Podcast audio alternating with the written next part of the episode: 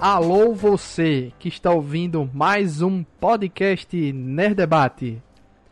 Nesta semana vamos comentar sobre os animes da temporada de primavera do ano de 2021.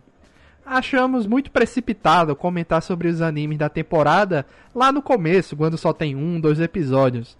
Achamos essencial ver alguns episódios antes de comentar algo, né? Então, atualmente, a maioria dos animes que a gente vai comentar está no episódio 4, 5, Todos os animes citados neste programa estão disponíveis na Crunchyroll. Você poderá ouvir nossos episódios anteriores, assim como episódios de filmes, séries, animes, que estão disponíveis no Spotify, Deezer, Apple Podcast ou qualquer outro aplicativo ou programa de podcast em seu celular. Eu sou Luiz Felipe, o apresentador desse programa, e estamos aqui com Bruno Elias. Essa, essa temporada tá. Tem muitos animes interessantes, assim. Faz tempo que eu não acompanho tantos animes sequenciais como nessa temporada. Acho que a discussão vai ser interessante hoje. Denison Ghiseline. Boa noite, gente. Época de primavera, renovação, animes novos com temáticas novas. Janúncio Neto. Boa noite, pessoal. Vamos ver aqui o que, é que tem essa temporada trouxe pra gente em relação a a continuação de algumas séries e novas séries também. E não podia faltar Sérgio Peixoto. Bom dia, boa tarde, boa noite, seja lá o horário que vocês estiverem nos ouvindo. E sim, desenho pra caramba nessa temporada de primavera, viu? Muita coisa. Mas vamos em frente. Logo de início, vamos comentar logo aqui as duas continuações, né? Que são as únicas temporadas continuadas de animes que já vêm de, de outros anos. Primeiro aqui, não sei quem assistiu aí, Zombieland Saga Revenge, segunda temporada do Zombieland Saga. Quando ele foi anunciado, eu fiquei sem saber é, o que é que eles iam mais tirar desse anime, né? O que mais de novidade poderia ter. E fui assistir a segunda temporada, eles dão uma justificativa interessante. O agente deles, das meninas, né, da, da, da Fran Chuchu, da banda, do grupo, né, não é banda, é grupo, resolve fazer um grande show, certo? Isso aí não, não, não mostra pra gente, mostra em formato de flashback. Em algum momento ele achou que a banda estava explodindo, resolveu fazer um grande show alugando um grande estádio no Japão. Só que não vai quase ninguém. Então a banda meio que entra em falência e, e quando a gente começa a temporada, cada uma delas está, tipo a banda se, o grupo se dissolveu e cada uma delas está fazendo um bico, trabalhando em outras coisas, né? Aí o primeiro episódio é a reunião de todas elas de novo para tentar tirar o, o empresário do buraco, da tristeza dele que tá lá só enchendo a cara e triste, e com cabelo grande e tal. E o mote dessa temporada é continuar a restauração de Saga, né? A, a missão delas de restaurar Saga e fazer ele voltar a ser um canto frequentado pelos japoneses ou pelo mundo, que o mundo, eles estão focando o mundo agora nessa temporada. E cada uma delas está trabalhando em um bico diferente para conseguir dinheiro. Então, além do, dos shows, você vai ver as meninas trabalhando em diversas coisas. Então, Zombieland Saga Revenge Alguém mais assistiu? Ah, eu comecei a assistir o primeiro episódio e achei chato pra caramba. Mas você já tinha achado a primeira temporada chata ou só a segunda agora que você achou? A primeira temporada foi um mix de isso vai ser muito legal, isso tá muito morno, isso parece que vai ficar legal, isso tá muito morno. Olha o episódio legal aí como termina morno. E começa o primeiro episódio da segunda temporada, com elas tentando juntar dinheiro para pagar a dívida do, do aluguel do estádio. E não me motivou a continuar, não. É, eu acho que eu não vou continuar também não, sabe? Eu acho que eu vou ver só mais um, dois episódios e vou ver o que é que é. Qualquer coisa eu, eu dropo, porque realmente essa temporada tá bem cheia de coisa. Mas para quem gostou da primeira temporada, o Revenge é uma, é um, uma continuação Curioso é que a série ela tá com a mesma qualidade visual. Até agora não diminuiu nada a qualidade gráfica. Só que o roteiro tá fraquinho. Tem um episódio bem engraçado que tem um cara que ele é um, um, cara muito famoso de saga lá dos anos 80, 90. O radialista. É, o radialista, e ele tem um topetão daqueles pra frente, assim, bem grandão. Só que agora ele tá velho, Aí o topete dele fica caindo na frente dele, na cara dele, assim, o tempo todo. Dá um nervoso aquele episódio por causa desse cabelo dele. Mas ele é um personagem muito engraçado e ele tem um motorista, se liguem.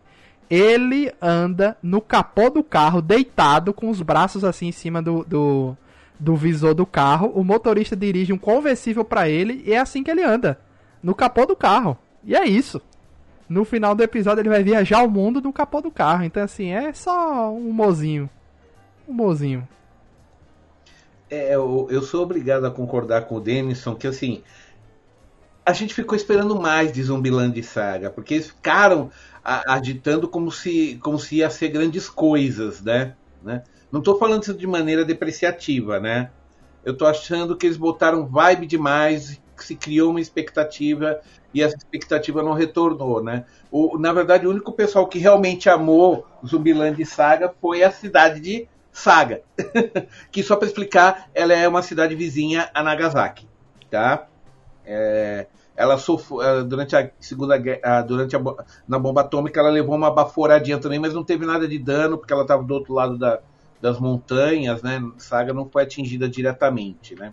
Tá? Ah, só uma correção, Peixoto. Saga é um estado, o que eles chamam de prefeitura. Tá? Sim, sim, sim, prefeitura, mas, tem, mas entende, saga, prefeitura, cidade, tem a cidade sim, de saga dentro da prefeitura, né? Não cidade, é uma região inteira. Tá, tudo bem. De Qual qualquer forma. De prefeitura para província. Província, é. isso. Província eu acho que é bem universal para todo mundo pegar a ideia. Uhum, isso. E no caso, a província de Saga, de novo, vou repetir, ela é vizinha de Nagasaki. Só para, só pra, se você quiser ter uma referência de onde ela fica, tá? E isso é considerado interior mesmo lá no Japão, tá? Entendi. Daí é interior. interior. Tanto, tanto que, na verdade, notem que o, que o empresário ele tem um sotaquezinho, não sei se vocês já perceberam, Sim, né? Forte, forte, forte. É o so, é, ali tá exagerado, mas é o sotaque padrão do povo que mora em Saga, naquela região. Uhum. Tá? É, isso aí eu não percebo então, não, passa despercebido. Essas nuances não. eu não... Nossa, eu pego fácil. Quando ele começa com, aqueles gritos, aquela simbologia de palavra, nossa, eu pego fácil. Sim. É que, é que no, nosso, no, nosso, no nosso caso, eu e o Denison, né, Luiz? A gente já está assistindo anime em japonês desde os anos 80. Quer dizer, eu dos anos 80, o Denison dos anos 90, né? Então, quer dizer, a gente já, tá, a gente já consegue identificar quando o cara está falando com sotaque, entendeu?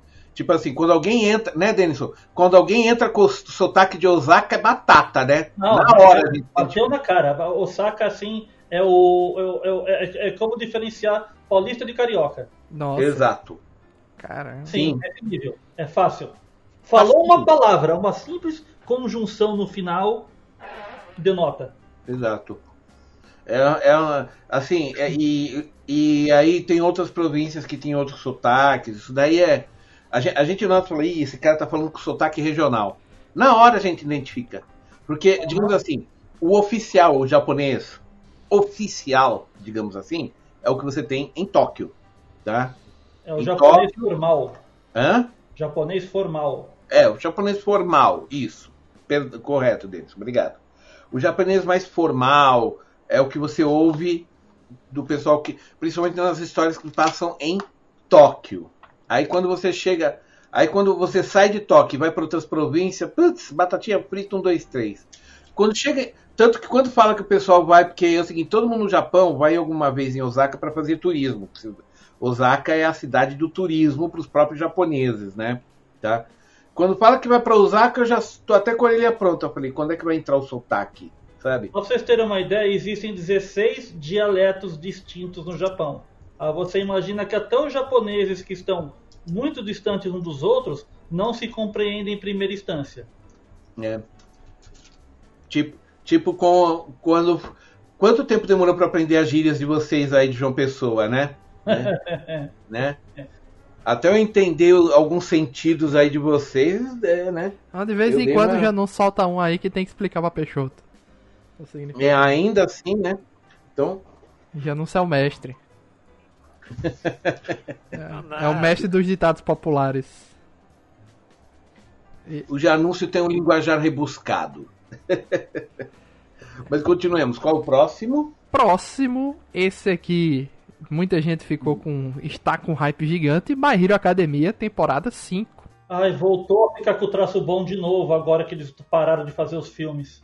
E digo logo, o filme é algo que eu não estava preparado para isso. Eu assisti o segundo filme depois que eu comecei a ver a quinta temporada. Tem coisa que no filme de 2019 só aparece na temporada 5 agora. Que no, ani, no mangá na época, quem leu, é, nosso amigo Zod deu essa informação pra gente. Quem lia o mangá na época pegava as coisas que tava lá, só que quem tava acompanhando só o anime não entendia algumas coisas, mas são detalhes que só aparecem agora na temporada 5. Isso eu acho interessante. E, segundo o nosso próprio amigo Zod, essa, esse início aí que é meio que um torneio entre a turma A e a turma B, né? Ele será o último arco dos alunos da escola, porque depois disso é só ladeira abaixo, digamos assim. Ladeira abaixo é a turma, a turma do mal vai começar a agir, É, né? Quando os vilões contra-atacam, na verdade. A gente teve bastante tempo assim pra, pra entender como é que funciona a escola, o lance todo do Midoriya lá na evolução dele para dominar o poder que ele herdou do All Might. Aí agora é tudo aquilo que a gente não sabia, né? Que agora é todo o lance do Endeavor também assumindo o posto de herói número um, né? E A relação e dele e com a família também, né? é, né? E como os vilões vão vão se comportar de agora em diante, né? Porque o All Might não tá mais em ação. Que é, é aquele- aquilo que a gente vai ter que sempre lembrar, né? O All Might era o freio do crime, né?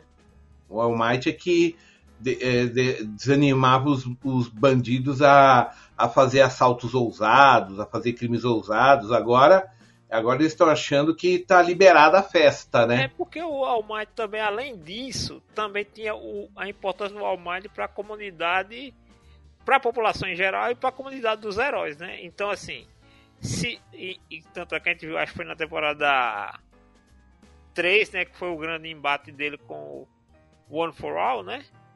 E aí tinha toda aquela questão de que ele não queria que as pessoas soubessem como ele estava debilitado, aquela coisa toda.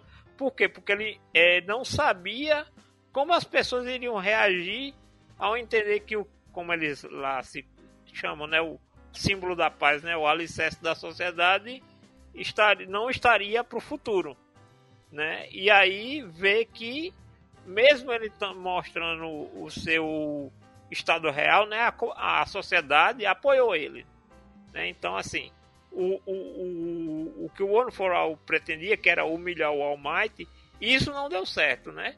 Isso na, naquela temporada. Então toda essa temporada anterior, né, a 4, foi mais assim para o, o, o, o All Might explicar para o Midoriya como era a questão assim que ele ainda não estava preparado, né? Também teve toda a questão com dele dividir o o segredo com o Bakugou, né? E agora a gente já tem essa nova porque assim, o Midoriya ainda não é um herói profissional. E a gente tem que lembrar que Boku no Hero ele é toda uma narrativa de retro, é, flashback, né? Porque é o Midoriya contando a história dele de trás para frente. Sim. Então a gente Né? não sabe assim como vai terminar tudo isso e a gente tá acompanhando como é, o desenrolar do início até os Exatamente. dias atuais, entre aspas, né? Se tudo é um flashback, É. então a gente vai Uhum. acompanhar de trás pra frente aí essa história. Mas eu tô curioso. Percebam que essa temporada do My Hero Academia já está rolando desde o início da temporada e a gente não vê o pessoal comentando muito. Mas eu acho que da metade da temporada pra frente, quando começar os a parte pesada mesmo acontecer, eu acho que vai começar a viralizar mais e a gente ter mais meme, mais tudo rolando, porque por Eu enquanto acho que até tem o combate da temporada, né? Porque ge- geralmente Boku no Hero, esses animes assim, eles sempre tem o combate da temporada. A gente já teve isso com o Midoriya com o Todoroki, né? Que exauriu a internet por muito tempo, né? Então eu acho que quando a gente tiver o próximo grande conflito, se é que a gente vai ter agora, lembra que também na temporada aquela temporada quando eles enfrentaram aquele outro vilão, aquele que usava a máscara sim. de Overhaul. o overhaul, né? É. Também aquela batalha também repercutiu bastante durante muito tempo. Então, geralmente, Boku no Hero ele tem assim, ele tem um, um, uma, uma primeira parte de preparação, de estabelecendo o, o, o que é o padrão da temporada, e aí da metade pro final ela dá aquela subida pro ápice, né? Então se preparem aí que Hero Academia virá dando voadoras no público aí. Eu, eu vou dar outra chance a My Hero Academia, o que tem na segunda temporada, porque eu achei o enredo arrastado demais. Que é um shonen, né? Eu, eu, não, eu não gosto muito de shonen. Então acabei abandonando o anime, mas talvez aí eu dê uma nova chance. Vê, pô. Próximo anime aqui, começando a lista das novidades. 86. O gran, um dos gran, uma das grandes promessas dessa temporada. Bruno aí fez uma propaganda muito grande quando começou a assistir. Fui assistir realmente é surpreendente. Vou ler aqui o, o a sinopse, né? Os Juggernauts, os drones não tripulados de guerra, desenvolvidos pela República de San Magnolia para conter os ataques dos Legion, os drones autônomos do fronteiriço Império de Giad. Mas os Juggernauts não são não tripulados. Apenas a mídia que diz isso. Na realidade, eles são pilotados pelos 86, são humanos tratados como inferiores e usados como meras ferramentas. Shin é o capitão do esquadrão Spearhead, lutando num campo de batalha onde apenas a morte o espera. Lena é uma soldada de elite encarregada das operações de campo e determinada a tratar os 86 com humanidade. Bruno, realmente eu assisti esse último episódio aí do 86, que tem uma mais uma virada de roteiro aí e é, promete, viu? Além promete. Você ia ver tanta coisa. Eu acho interessante porque realmente é, são, são cinco episódios que tem até agora e ele tem muito choque de realidade assim, né, no, no começo. É, tem essa parada que eles falam como drones, aí depois você vê que são tripulados, que eu achei isso um enredo muito interessante. Aí depois fala sobre o contexto do pai dela, é, dele querer humanizar os 86, né? Isso é muito interessante. E ela assumiu o legado do pai. E é, essa parada de que eles estão morrendo e não existe mais pessoas para pilotar os drones é interessante demais. A República ser dependente deles e a República acabar porque é, eles não meio que é, dão valor né, aquelas pessoas, isso é interessante. É, se você pensar que é, a, a, trama é mais ou menos aquele negócio da raça pura, né? Aquela, aquela galera que é, tem o cabelo branco, né? Era o próximo ponto que eu ia chegar, né? Que ele faz um. Uma, é, meio, é um campo de concentração, né? Eu acho que tem uma referência meio nazista, assim, né? Mas é sim. A raça pura. É sim. É. São 85 é distritos é, da, da, da galera de cabelo branco e o, o 86, é, o, o 86 é da, do resto da galera que eles não consideram humanos, né? São não humanos. Humanos. Então, o, mas eu vou deixar. Eu vou só colocar uma coisa aí. Eu não, eu não digo que seja só uma coisa nazista, né? Porque esse preconceito contra minorias existe em vários lugares do mundo.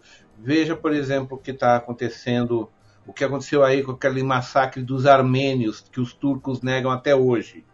Esse massacre começou na época, foi na virada do século XIX para o século XX, foi antes da Primeira Guerra, tá? E eles tentaram exterminar os, os armênios. Só que como eles estavam tendo umas guerras nos Balcãs, olha o que eles fizeram.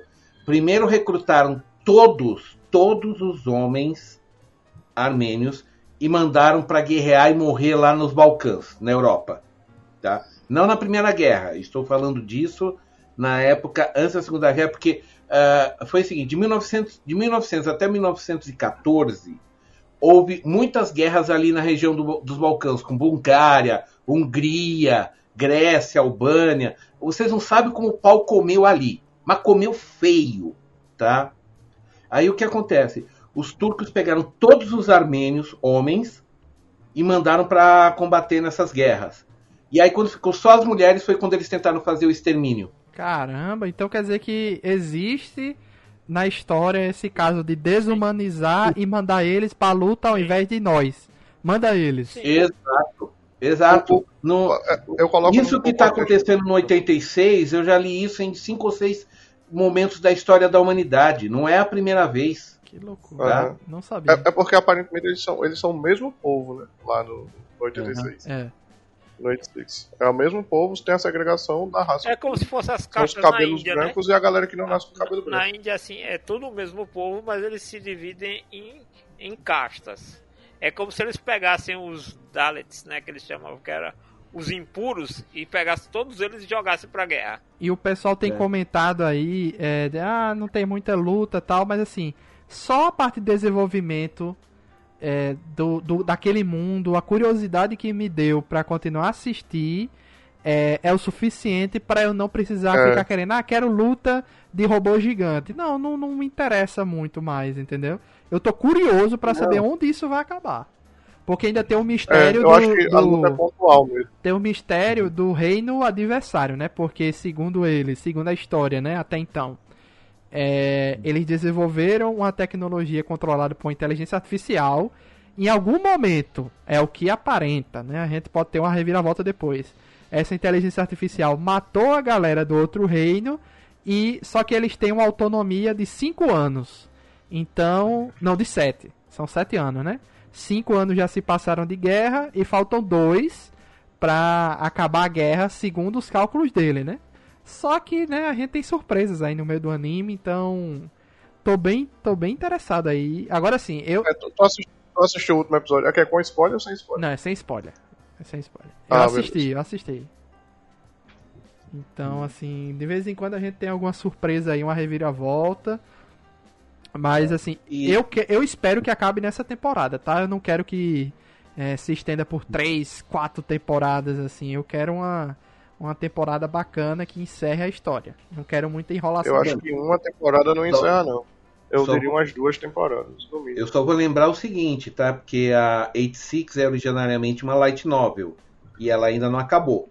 Ah, então vai rolar ainda mais coisa. Então vai rolar mais aí. Tem a, se não me engano, em Light Novel ela já tem nove volumes. Eles não vão usar os nove volumes dessa temporada, com certeza não. Com certeza não. Geralmente usam cinco, quatro. né?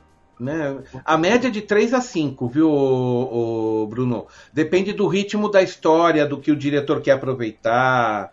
Va- Varia muito, né? Mas em geral, uma, uma série de 12 episódios utiliza de, de 2 a 3 volumes. Quando é 26 episódios, vai de 3 a 5 volumes. Agora Tá. sim, tem uma pegada 1984, que é aquela história de contar a história pro povo de um jeito, mas que na realidade não tá ocorrendo aquilo. É.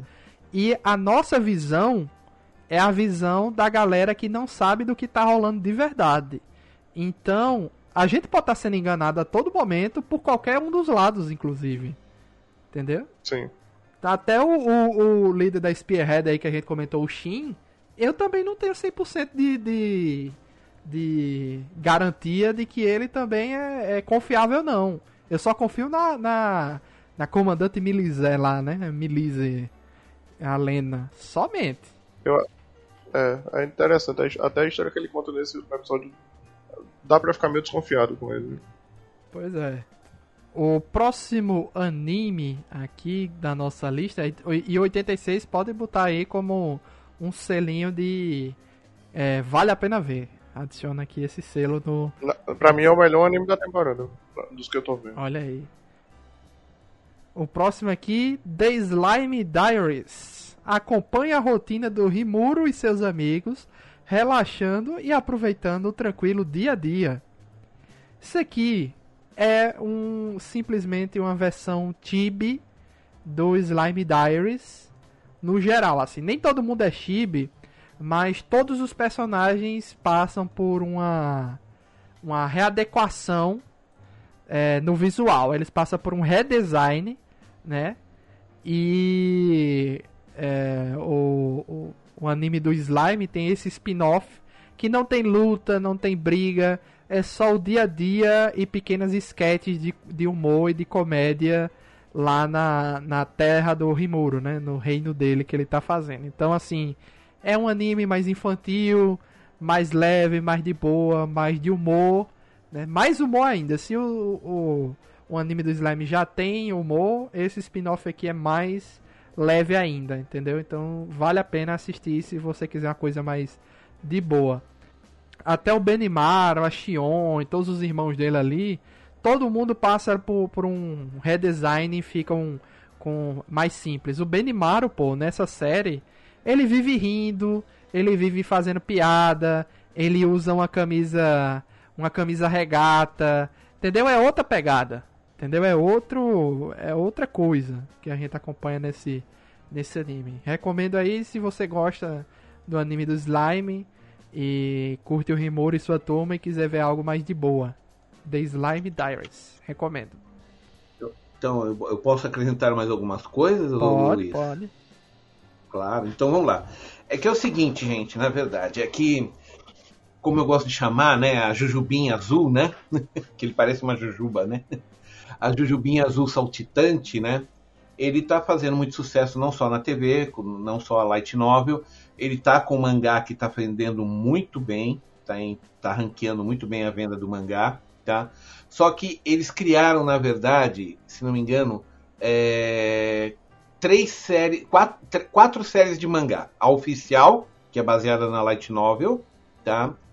O, o outro que é o caminho da o The Ways of the Monster Nation, que é o seguinte, ele é esse daí é a protagonista, é uma garota do povo coelho, é uma coelhinha, né, uma garota coelho, que o Rimuru contrata ela porque ela tem o poder da avaliação.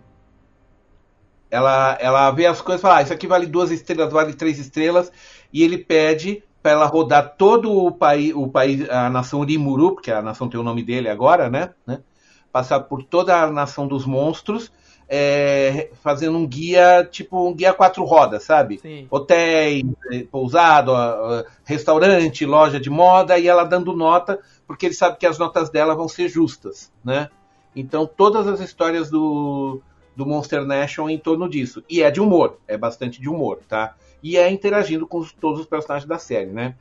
O Slime Diaries, na verdade, ele é Yonkoma. Ele é aquelas tirinhas de jornal vertical japonesa, né? Que é com- Yonkoma é história em quatro quadros, que na cabe... eh, para os japoneses, tirinha de jornal é na vertical e sempre quatro quadrinhos. Você tem quatro quadrinhos para desenvolver uma piada. Então é isso que eles estão fazendo. Eles estão pegando todas as, as Yonkoma do, do, do Slime Diaries, né, do Diário da Slime, e jogando para essa série de TV, que é o que a gente está tendo agora, né? Ah, tá, explicado porque é cheio de sketchzinha e não tem uma história principal, é só um monte de piada. Exato. São só sketchzinhos baseados em cima do Yonkoma, né? E por último, que tem mais um mangá que também é de humor, só que é meio que como um, um mundo paralelo, né? Que é o Workaholic Slime, que é o seguinte, é o Rimuru não é uma nação, é uma empresa. Ah, Então todo mundo trabalhando num escritório, um prédio, um prédio assim, tipo, todo mundo é salaryman, entendeu? Né? Então é, é as mesmas situações, é, também é só de humor, é, tá indo bem também, o pessoal tá gostando muito. Todos esses mangás continuam, ou seja, você, se você quer acompanhar tudo do, do- da, da, da Jujubinha Azul, do, da Slime, você tem quatro mangás, a Light Novel, a série de TV oficial, que vai ter continuação, e ainda o Slime Diaries. Agora, eu não me espantaria, viu, Luiz, se a série continuar fazendo sucesso, que os outros dois mangás também ganhem anime. eu espero, eu espero. Eu acho que se esse spin-off fizer bastante sucesso como anime, eu não duvido que o resto seja adaptado também, né? Porque eu acho que eles estão tentando pegar assim. Será que a galera se interessa tanto pelo spin-off mais leve quanto da série principal? Acho que tá mais um, um teste. Entendeu? Tanto é que você- se você perceber aí pela, pelo que você tá dizendo, é, o Slime Diaries é o que mais é fiel à história original, apesar de tudo. Entendeu? Enquanto os Sim, outros. ele, é o mais, ele é o mais fiel. Ele é o mais fiel. Porque o outro é um spin-off, né? O outro é um spin-off onde, onde você tem uma outra menina como protagonista, mas interagindo com todo mundo Sim, da Nação dos Monstros, né? exato. E o outro, na verdade, também é um spin-off, né? Que é eles, em vez de estar na Nação dos Monstros, eles estão em Tóquio tocando um escritório. Então isso né? aqui tá com cara Então- muito de um teste, mas eu espero que funcione porque aquele universo é muito rico e os personagens são muito divertidos. Sim, mas o- a questão é que a série está tendo uma ótima audiência Então, quando isso acontece, eles partem para explorar tudo, né? O, veja aí o que aconteceu, por exemplo, com, com o Cells at Work, né? Sim. Você tem sete mangás diferentes. Sete. E até agora só um deles virou anime, que é o Black, que é o mais deprê de todos, né? Você tem ainda mais cinco que você pode fazer anime. Então, é só depender da audiência, né? Então, vamos ver. Exatamente. Fica a dica aí pra vocês. Tem bastante coisa da Isla, da Jujubinha Azul pra vocês verem, tá? É só procurar. O próximo anime aqui da nossa lista, o primeiro polêmico aqui da nossa lista, vai ter outro. Don't Toy With Me, Miss Nagatoro. Segundo o seu o resumo aqui, certo dia, ao visitar a biblioteca do colégio, Senpai vira alvo de uma novata super sádica. O nome da garota que provoca a tormenta e bulina o Senpai é Nagatoro. Ela é pentelha, mas adorável. Estar ao lado dela é agonizante, mas irresistível. Esta é a história de uma garota extremamente sádica e temperamental que vai despertar algo dentro de você. E complementando aqui esse resumo, despertou sim algo dentro de mim, uma raiva gigante desse anime. Eu, olha, na boa, é, não deu, velho. Que a protagonista morra. Não O deu. Denison, o, o Denison quer casar com a Nagatoro, né, Denison? Sim, pra estripar qualquer pedaço de osso que ela tenha no corpo. Parabéns, Jensen, porque não dá não, velho. Sinto muito, não dá. E não é um anime Cara, pra mim. Não achei É. divertido, achei desnecessário, inclusive. Mas, né? É gozado, né? É, os caras fazem um montão desses mangás, desses animes com a mulherada descendo o cacete, e, e e nesse caso, muito mal feito contra, contra o sexo masculino, mas se tem alguma coisa relativamente leve contra o sexo feminino, já mando cancelar. E isso se uma autora fazer. Eu lembro muito bem, alguns anos atrás, uma autora que teve um problema com o namorado que era muito controlador, que tirava o dinheiro dela e tudo mais. Ela pegou uma rixa desse tipo de comportamento. Aí ela mesma foi criar uma história em cima disso. E o público masculino ficou injuriado com isso e mandaram cancelar o mangá na editora e eles conseguiram que o mangá fosse cancelado. Peraí, você tá dizendo que E se ao- fosse uma série onde o cara fizesse bullying com a menina, o pessoal não ia reclamar. Aí, como é a menina fazendo o cara, o pessoal reclama? É. A moça tava lá com esse problema com o namorado abusivo que tirava o dinheiro dela, que ela trabalhava para sustentar o cara. Ela se viu na situação, conseguiu se livrar do cara, só que ela ficou tão mal, tão mal com a história. Resolveu criar um quadrinho sobre um cara abusivo. Aí, quando saiu o quadrinho, teve essa repercussão dos homens. Ah, mas ela não pode falar mal das pessoas assim. Isso é o caso dela, isso não existe. Aí teve tanta repercussão negativa que a editora bloqueou o quadrinho dela. Mas olha, aqui é diferente, porque bullying é tão ruim quanto o namoro abusivo nesse caso, né? E naquele caso ela estava fazendo uma denúncia. Esse aqui nem para denunciar algo serve porque ele leva as coisas muito ah, na comédia e o cara aceita as paradas e fica por isso mesmo. E mesmo assim o pessoal idolatra a protagonista aqui, né? A, a Nagatoro. Então eu acho um anime desprezível. Eu, eu não concordo com, com esse anime aqui e, e as coisas que ele faz. E nem se leva ao debate da parada. Não, vamos puxar aqui pra ver como isso aqui é errado. Ele leva pro humor como se fosse naturalizando a parada, entendeu? Não, não, Totalmente. Totalmente. não, não concordo, não, não, não curto não, velho. Não gostei. Mas tá fazendo sucesso, que eu saiba. Muito. Sim. Então, mas o. No, ca... no caso, gente, é. É, uma, é, é realmente uma coisa que divide opiniões, porque teve gente que tá curtindo, né? E tem gente, como ele falou, gente, principalmente quem já sofreu bullying, se sente mal lendo aquilo, né? Então, então é, é, uma, é uma coisa que, sei lá, eu acho que é de- é de- é- vai de pessoa para pessoa. Agora, se fizer um anime, deixa eu, eu entendo, eu não estou defendendo nada do que acontece na série, mas se fizer um anime é porque estava tendo uma boa venda do mangá. Fato. E tem outra coisa que eu fiquei só com raiva, os caras ainda romantizam a parada. Hum. Entendeu? Se eu não me engano, tem um momento que aparece outra personagem querendo fazer bullying com o cara e coloca ela como se tivesse com ciúme da parada. Diz, meu Deus do céu, é o E ela está. Não, Ela é, territori- ela é territorialista, ela não quer ninguém mexendo com, com, a- com o brinquedo dela. É o fim do mundo mesmo isso aí, pô. O fim da picada essa parada. Pelo amor de Deus. Ainda tem essa romantização da parada, pô. Pelo amor de Deus. Ai. O próximo polêmico que a gente vai ter depois aí ainda vai ter um debate mais assim, mais assim, com, com mais coisa. Mas esse aqui, pra mim, tem nem, tem nem conversa, velho. Não gostei muito, não. Desnecessário esse- essa, essa obra, cara. Desnecessário, sinceramente. É, podemos ir pro próximo?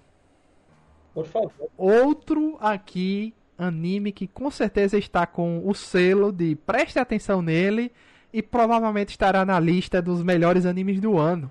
Tokyo Revengers. Takemichi Oh. é um desempregado que sobrevive de bicos e está na fossa. Ele descobriu que Hinata, sua primeira e última namorada, com quem namorou no ensino fundamental, foi morta pela impiedosa gangue Manji de Tóquio. No dia seguinte à notícia, ele está à beira da plataforma de trem e é empurrada pela multidão.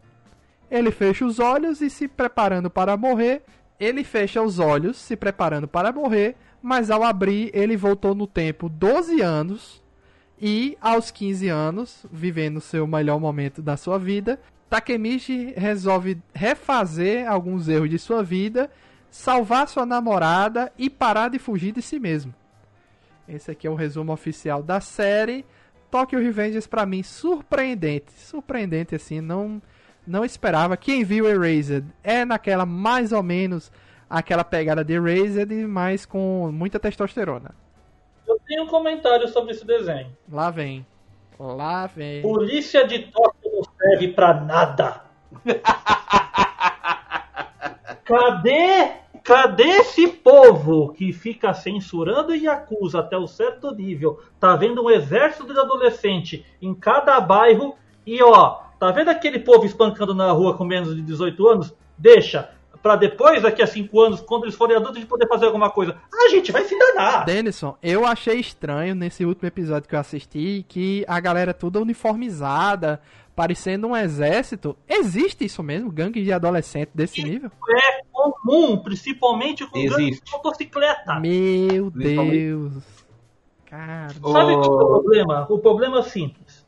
Existe um certo limite do que a polícia faz em quando não vê. Se não vê, eles não podem correr atrás. Eles não são uma polícia abusiva, incisiva nesse ponto, tá? Ostensiva nesse ponto. Então é necessário que alguma lei seja quebrada, que alguma coisa seja pega no flagra. Os problemas, por exemplo, que você tem com Yakuza no Japão, eles são, de certa forma, um grupo paradoxalmente liberado nas leis japonesas, mas que tem os, muitas das suas ações claramente legais, né? A exploração de drogas, de tráfico humano, de abuso da população, de igual máfia italiana, de, de pegar dinheiro do povo para proteção, etc. Tem de tudo, de tudo um pouco. Só que o máximo que os caras conseguem pegar desse cara, ah, o chefão do bairro vacilou porque ele colocou o celular dele no nome de um laranja. Vamos prender ele por causa disso, que isso é ilegal. Sim, é por causa disso que eles prendem alguns. Ah, É, eu, eu, não, Porque eu não deixo essa minha indignação com, com duas coisas que eu achei no anime. Primeiro, isso aí que você acabou de dizer que existe, eu não sabia, não fazia ideia que tinha esse nível assim de, de adolescentes já em gangues e motoqueiros, etc. E não, segundo, o que você viu de Hakusho e animes e tal, isso existe até hoje. E, e segundo, essa parada que tem. é, o cara começa a simpatizar com os líderes da gangue e fica aquele negócio: não, mas ele é uma boa pessoa, não é possível que ele tenha feito aquilo. Eu. Eles têm, eles têm o seu poder de síntese né, de, de- das pessoas se adorar, adorarem a eles. Eles são líderes, né? Eles chamam o rebanho, não- natural isso. é, Eu fiquei um pouco. É, isso é natural. Eu fiquei um pouco assim com relação a, a, a esses líderes, que parece que o anime quer colocar eles como boas pessoas que foram corrompidas, mas eles sempre foram corrompidos. Entendeu? Hum, então, me Eu, parece. eu, eu li o mangá, eu sei assim. pessoas- Eu também li o mangá, era isso que eu ia falar pra explicar, porque pelo jeito vocês não leram, né? Não, não. Mas você primeiro, por Por Eu tô favor, acompanhando o primeiro. anime, tá? Ia ser spoiler, gente, por favor. É, tá no. É, mim parece que simplesmente. É, é que nem aquele Batman que de fim de carreira lá, que ele vai enfrentar aquele cara. Parece que as pessoas seguem quem é mais forte, quem é mais abusivo, quem se impõe contra as normas e tudo mais, porque as, as pessoas não, por si só não fazem sozinhas, né? Então você tem esse líder carismático que faz o que eles queriam fazer, mas não podem, então se tornam braços dele. É simplesmente isso. Porque você, você, você olha aquele pessoal do menor escalão das gangues, eles só são, são os arroceiros. Não são nada. É ponto de moleque aí se unindo em grupo para dar porrada no outro. Porque é divertido, porque eu posso, porque ah, o- o- no meu bairro eu quero. eu- as pessoas têm que saber que o nosso grupo é forte. É só isso. É, e no- quando a gente acompanha 12 anos no passado, é, eles são apenas gangue de bairro. Quando é 12 anos no futuro, parece que eles dominam tudo, né? Eles são uma gangue foda. Eles eram Já virou uma- crime uma organizado. Se gangster. você for estudar ao pé da letra a história do crime em toda parte do mundo, há exemplo, por exemplo, é, Gangue de Nova York, né? Aquele Uhum. filme. É, tudo começa assim, é, é- começa com a proteção terri- territorialista de um bairro, depois cresce para uma cidade e depois cresce para uma região. no caso do Então, Tokyo Revenge é mais delinquência clássica, assim mesmo. É tipo uma É, pessoa que faz vai merda vai e as, e as outras pessoas que têm vontade de fazer se juntam pra fazer merda. Aqui no caso deles é mais, é mais com relação a domínio territorial e briga, né? Eles são, meio, são pessoas que têm uma predisposição a brigar. E, E- ah, mas assim, isso é, isso é comum. Tem muito, muito Tem. adolescente que faz isso. A gente no Brasil tinha gangue de jiu-jitsu que fazia isso. Então, Gangue de tipo, isso, isso, sim, isso não Rio tá. de Janeiro é o que mais tinha. Os No Rio de Janeiro tinha com força, que a galera ia pra praia Ia- descer o cacete nos outros. É. Marcava ponto pra... Que nem briga de torcida, por exemplo. Aqui, aqui teve, briga- tem briga de torcida, longe. aqui teve, já teve briga de, da galera de movimento de punk contra movimento de heavy metal. Pra mim isso é natural, assim. é, você vê- é muito comum você encontrar esse tipo de coisa. Por exemplo, tem, tem coisa mais sentido do que briga de torcida. Tem gente que nem torce pelo time, mas tá lá Só só, pela- pela- pra participar das brigas. É. Com relação à organização de, de- a, a roupa, eu, eu vejo os bichos como um motoclube mesmo, uma gangue é, baseada em motoclube. Então, motoclube tem farda, né? Tem colete, tem cor, Uhum. tem esse, esses, essas coisas. Tanto é E Brasil a outra coisa- famosa, não tem? Hã? No Brasil não tem uma- um pessoal famoso também de motocicleta? Vários, tem vários, vários clubes de motocicleta no Brasil. Inclusive, teve até uma parada que eu achei engraçado no jogo Days Gone. Tem um momento lá que você se infiltra numa milícia e o, o protagonista ele é motoqueiro de uma gangue de motos, né? Apesar de ser num futuro pós-apocalíptico, mas ele passou a vida toda num, num, num, clube de motos, né? E ele tá revoltado comentando com alguém lá. Essa milícia, não sei o que, é muito errado, tal, não gosto do jeito que eles agem. Aí a mulher pergunta pra ele: Ué, mas você não era de uma gangue de motos? A estrutura era a mesma, tanto da milícia quanto da gangue de motos. Aí o cara ficou sem argumento, entendeu? Só que o Tokyo Revengers levou isso tão ao pé da letra que resolveu colocar um símbolo controverso que não é a suástica nazista, mas ao você adicionar aquilo ali no anime, é óbvio que a primeira coisa que o pessoal vai lembrar é a É. suástica e, e, e vou ser sincero, se colocarem as É. duas na minha frente, eu não sei dizer qual é qual, porque um é pra direita e outro é pra esquerda, pra mim, velho, foda-se. Não é isso, Luiz. E outra coisa, é eles isso. são uma organização militar, pô. Tá entendendo?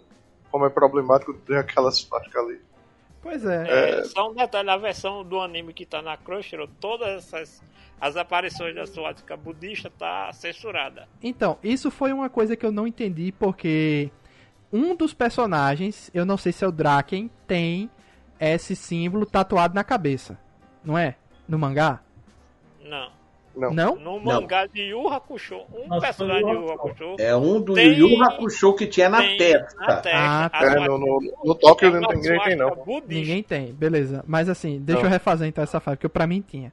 Quando saiu o trailer de Tokyo Revengers, alguém tinha comentado: Ah, eles tiraram o símbolo do anime. Do uniforme. Do do uniforme. uniforme. Só que o episódio veio ao ar essa semana, o símbolo estava lá, e eu achei muito esquisito porque tava muito ruim essa cena. Eu não estava entendendo por quê, certo? Eu achei muito ruim toda aquela cena da reunião da gangue lá, tal, etc, recebendo a galera e eles marcando qual vai ser o próximo confronto deles, tal. Quando eu vi agora, nesse mesmo dia que a gente tá gravando, eu vi uma notícia lá no grupo da Animax do Peixoto, alguém comentou que ele tinha sido censurado, certo? Aí, Ele não aparece todo, né? é, aí eu No vi, anime. Realmente os caras tipo deram um zoom, botaram uma cena estática durante muito tempo. Teve umas coisas estranhas. Pra mim, minha opinião, se é pra você fazer uma parada dessa, que já desde a produção do anime já retire o símbolo porque não faz diferença na história do anime. É. Não faz diferença. Já retira de é- lo- logo de, de início. Não precisa. Mas é que tá a diferença, Luiz. Ah, de novo, aquela coisa: japonês produz anime pra japonês. Não é uma produção da Crunchyroll. A Crunchyroll já pegou o produto lá pronto e aderiu ao seu catálogo. Então, o que, é que acontece? Quando ela faz essa aquisição, é que é feito todo o trabalho de recorte. Mas a obra original, para quem viu o trailer, por exemplo, eu vi o trailer original japonês. Depois que vi o trailer no, no Crunchyroll Awards, que foi lançado, né? A primeira vez eu corri para começar a me informar sobre esse anime. Aí eu vi o anime original japonês. No anime original japonês aparece a suástica budista. Várias vezes, inclusive na logomarca do anime tem É, Caramba, no mangá. bicho. a suástica budista. É, Então fui, Sim. fui tapeado, então. Eu pensei que ia tirar de tudo e não tiraram nada, na verdade, no original. Na verdade, ninguém, quem tem o trabalho Luiz. mudar é a Crunchyroll. Luiz, Luiz, o título completo dessa série é Tóquio Mandi Revengers. Mandi é o nome que se dá à suástica budista, tá? Posso fazer uma pergunta para interromper, interrompendo na cara? Hum. A mesmo símbolo budista é chamado de swastika? Sim. Sim, sim, bom. tá? Então, é um É por isso que é o suástica nazista nunca é a suástica. Tem que É ser suástica nazista. E a diferença das duas, deixa eu, Hum. desculpa te interromper, é que a suástica budista ela é horizontal. A nazista ela tá num ângulo de 45 graus. Pra você que não sabe. Ah, então quer dizer que nem o lado é invertido? Não, não. Ela- uma é não. reta e uma é. É, é Ela. V- Vamos com calma lá, vamos lá, vamos para explicar melhor porque eu percebi que o Luiz fez confusão. A suástica budista, o mandi, ele é virado, as pontas são viradas para a esquerda e ele fica numa posição quadrada, horizontal, certo? Certo. A suástica nazista é invertida, olhando para a direita, virada para a direita e inclinada para 45 glau- graus. Ela não fica horizontal, ela é inclinada. Ela fica equilibrada numa das pontas, entendeu? Como se Hum, Tá. fosse um, um, um O que acontece é o seguinte: até até o Hitler inventar de pegar o mandi e inverter e inclinar, até na Europa isso era visto como um símbolo de, de boa sorte, era vendido como talismã, tá? O que ele fez simplesmente foi pegar um símbolo milenar, porque gente é o seguinte, na verdade, o mandi, ele a, a suástica, como como queiram, é um dos símbolos religiosos mais antigos da humanidade. É pré-budismo, é pré-hinduísmo. É, é uma coisa que há dois mil anos atrás já se, já se usava. Existem em, eh, escavações que eles retiraram objetos e outras coisas que já tem o símbolo do mandi na Índia. Ele é muito antigo. Ele é mais antigo que, que a maioria dos países desse mundo. Entendeu?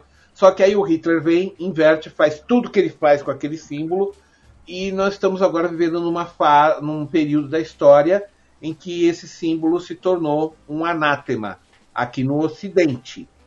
Só que lá no Oriente ninguém se importa com isso, porque não é o símbolo, porque eles olham e falam não, não é, esse não é o nosso. O nosso mandi é esse. Isso daí que vocês estão fazendo aí é outra coisa. Eu Eu- entendo, mas, mas assim, o contexto do anime militar com o símbolo dá margem, tá entendendo?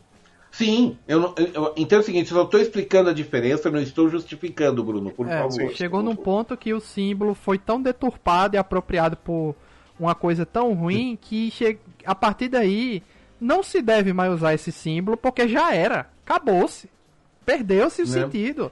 É igual você, esse- é igual você ir votar no dia da eleição com a camisa do Brasil, já era, entendeu? Então, então, camisa da Luiz, seleção então, brasileira Mas acabou-se. aí é que tá, Luiz. Mas, No Luiz- Japão, isso não interessa. Não, mas É. eu não tô comentando do Japão, não. Eu tô falando assim, se forem usar o símbolo pro lado de cá, não usem. Sim. Entendeu? Ah, bom. Lá, aí você- lá no aí anime, isso- aí vai da cabeça do criador. Eu não tenho nada a ver com o criador, não. Inclusive, a Crunchyroll poderia ter tido um trabalhinho maior de dar uma censurada sem precisar cortar a cena, dar, dar, dar zoom e tal. Dava pra passar um, um corretivo ali em cima, pô.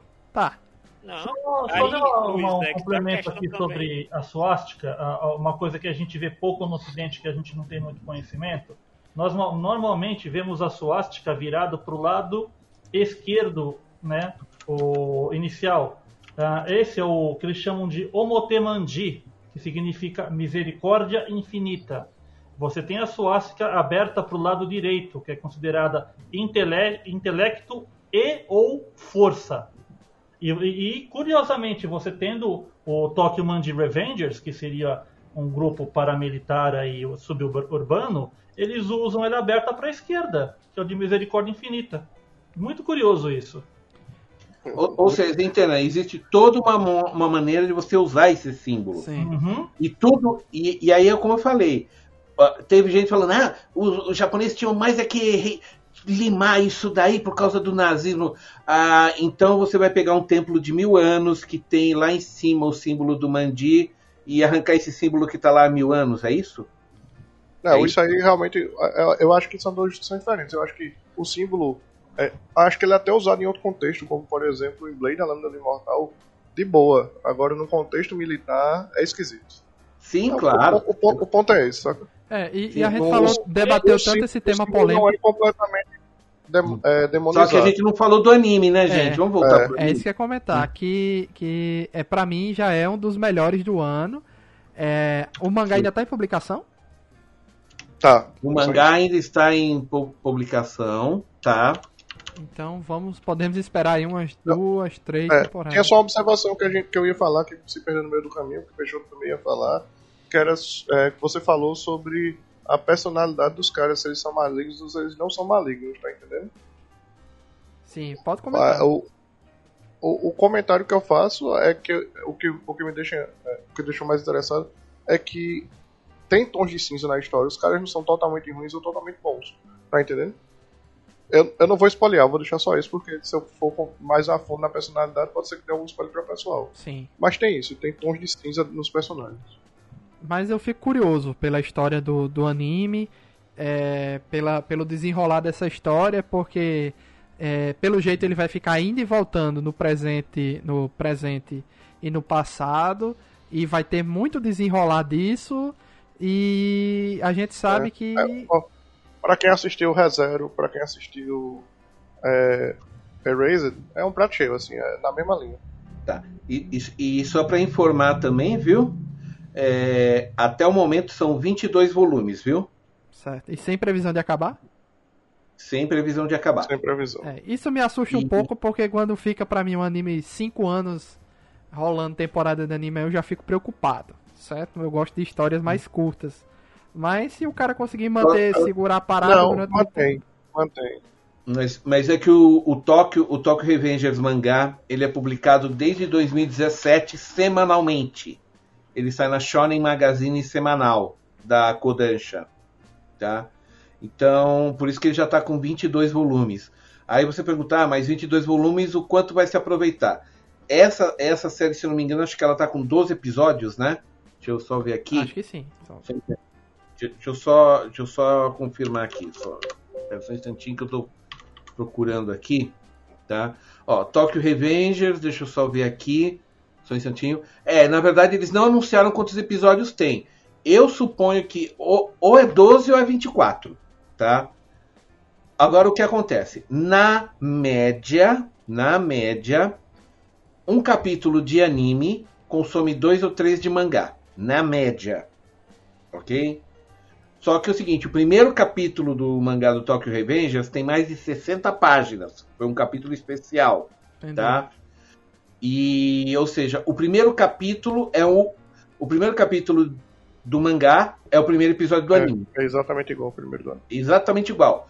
A partir do segundo, você começa a entrar nessa fórmula de dois ou três capítulos do mangá viram anime, certo? Então, se for 12 episódios, você vai consumir uns 24 a 30 capítulos do mangá, tá? Isso dá 5 ou 6 volumes do mangá. É, eu, eu, assim, fico muito curioso pelo desenrolar. Coloco aqui o selo de atenção para Tokyo Revengers, que promete. Esse aqui promete, certo? E não sei se vocês sentiram isso a mesma coisa que eu quando comecei a assistir. O design dos personagens, principalmente quando ele volta no passado, me lembra muito alguns animes antigos. Não sei se vocês tiveram esse mesmo choque que eu, assim, os olhos, o cabelo, eu fiquei um pouco assim, me acostumando com aquilo ali, mas hoje em dia já não, não tenho problema. Isso durou dois episódios para mim. Mas o, eu só vou passar uma última informação que é bem relevante, tá, Luiz? Tá?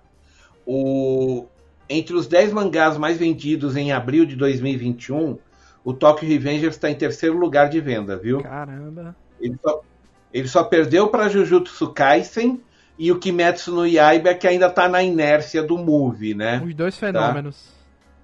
É, ou seja, ele é o terceiro fenômeno. O quarto, só para constar, é o Haikyuu. É. E o quinto é o Ataque dos Titãs, o movie, porque... Não, o Ataque dos Titãs por quê? Porque o mangá acabou agora, Sim. né? Agora, a bomba vem nos mangás digitais, porque esses que eu falei foi impresso, tá? Os mangás digita digitais, olha o seguinte. Primeiro lugar de vendas no mês de abril foi o famoso Kingdom, aquele da história lá da unificação da China, né? Tá? Foi o Kingdom volume 61. Segundo lugar, Tokyo Revengers volume 1. Terceiro lugar, My Hero Academia volume 30 que saiu em abril, por isso que bombou, tá? E o quarto, o Tokyo Revengers 22, que também foi lançado em abril. Caramba, o Então, primeiro e o recente. O, o primeiro e o mais recente. Agora, outra coisa, no top 100, todos os 22 volumes do mangá do Tokyo Revengers é, marcaram score. Caramba. Ele- Ou seja, ah, assim, o, a série, por causa do desenho animado, por causa do anime, o mangá está começando a aumentar muito a sua venda. Porque todos os volumes, os 22 volumes, ranquearam, mas assim, é, só esses ficaram tipo no top 20. Mas você vai ali de 25 até 40, tá todos os outros números. Tá? Deu uma impulsionada. E aí você pergunta, mas por que, que o primeiro volume vendeu mais do que o 22? Isso prova que o pessoal tá vendo o anime e tá pegando agora o volume 1 para ler. Entendeu? Ou seja, em abril eles pegaram o volume 1 para ler. Entendeu a jogada, Luiz? Excelente. Então, nos próximos meses, eu- eu- eu- é batata. Depois, quando você for ver a venda de maio, você vai ter vários volumes aqui do, do Tokyo Revengers batendo na venda digital. Porque a venda digital é a que dá o, a, o- a, a situação verdadeira de consumo atual no Japão. Né? O, de- o de papel é uma coisa, ele demora um pouco mais para mostrar o efeito. O digital é porque o cara está com o celular, ele aperta dois botões, pronto, comprou o mangá para ler comprou e baixou, né? Então é bem, é, assim, o, o, o feedback é mais rápido, né? Sim. Então, então é o seguinte, eu só estou reforçando o que você está falando, Luiz. Tokyo Revengers vai bombar. Eu, só que é o seguinte, ele ainda tem que comer muito feijão para passar o, o, o Jujutsu Kaisen, por exemplo. Jujutsu já está com 45 milhões de exemplares vendidos, sabia? Né? Tokyo Revengers bateu agora em 10 milhões. Tem muito chão ainda para ele. E, e Jujutsu tem uma diferença. Jujutsu, tipo, é, é o, o, a diferença de tempo entre o anime e o lançamento do mangá é muito pequeno. Sim. O, o fenômeno de Tokyo Revenge é mais parecido. Não é igual, mas é mais parecido com a questão de Kimetsu no Yaba e muito provavelmente o público que está comprando agora Tokyo Revenge é um público mais velho, a, a, ao exemplo de Kimetsu no Yaba, que quem fez os exemplares sumirem das lojas foram os adultos e não o público-alvo, né?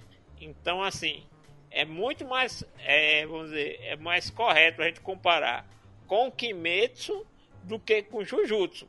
Jujutsu basicamente foi criado para se tornar um anime. Deve ser também um do, o candidato anime do ano, viu? Não duvido. Olha, é, é, é, é, forte, viu? O negócio é forte. Esse ano tá Como muito eu falei, bom, velho. No, olha, no mangá ele tá bombando bonito por causa do anime. Então, mas isso só acontece se o anime tem boa audiência. Vamos ter, você tem que lembrar isso também. Então, em nível de profundidade, ponto, eu né, acho o 86 melhor. Mas ele é um bom anime. Sim. Então eu, eu acho que assim, o, um, provavelmente vai ser um dos melhores do ano, viu? E do jeito que tá bombando, eu não me espantaria se eles já estão preparando uma segunda temporada agora. Não me espantaria. E se eles não anunciaram a quantidade de episódio, Peixoto, tem chance aí de ser 24 episódios, emendado aí. É verdade. Ou, ou, tô, ou, parar, eu... ou parar a temporada agora e voltar daqui a duas temporadas no final do ano. Sempre tem essa possibilidade. Sim.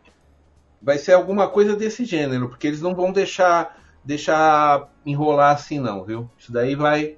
Eu tô, eu tô achando que é o seguinte, ele vai ter. Ele vai. É, Tokyo Revengers, no mínimo, ele vai dar o mesmo retorno que o My Hero Academia está dando atualmente. Apesar de que eu sei que não são a mesma linha de história. Eu só tô, eu só tô querendo citar assim. É, eu acho que se ele não. Se, ou ele vai igualar Jujutsu Kaisen em fama, ou no mínimo vai igualar My Hero Academia em fama. É nesse sentido que eu tô querendo colocar. Não em estilo, mas em nível de fama, de público, de hype, né? Sim. Mas vamos esperar. E daqui até o fim do ano a gente vai descobrir. O próximo anime aqui da nossa lista, I've Killing Slimes for 300 Years and Maxed Out My Level uma comédia caseira sobre uma garota poderosa que quer evitar a fadiga. Depois de morrer de tanto trabalhar no mundo real, ela reencarnou como uma bruxa imortal e passou 300 anos desfrutando a vida boa, até que acabou batendo nível 99.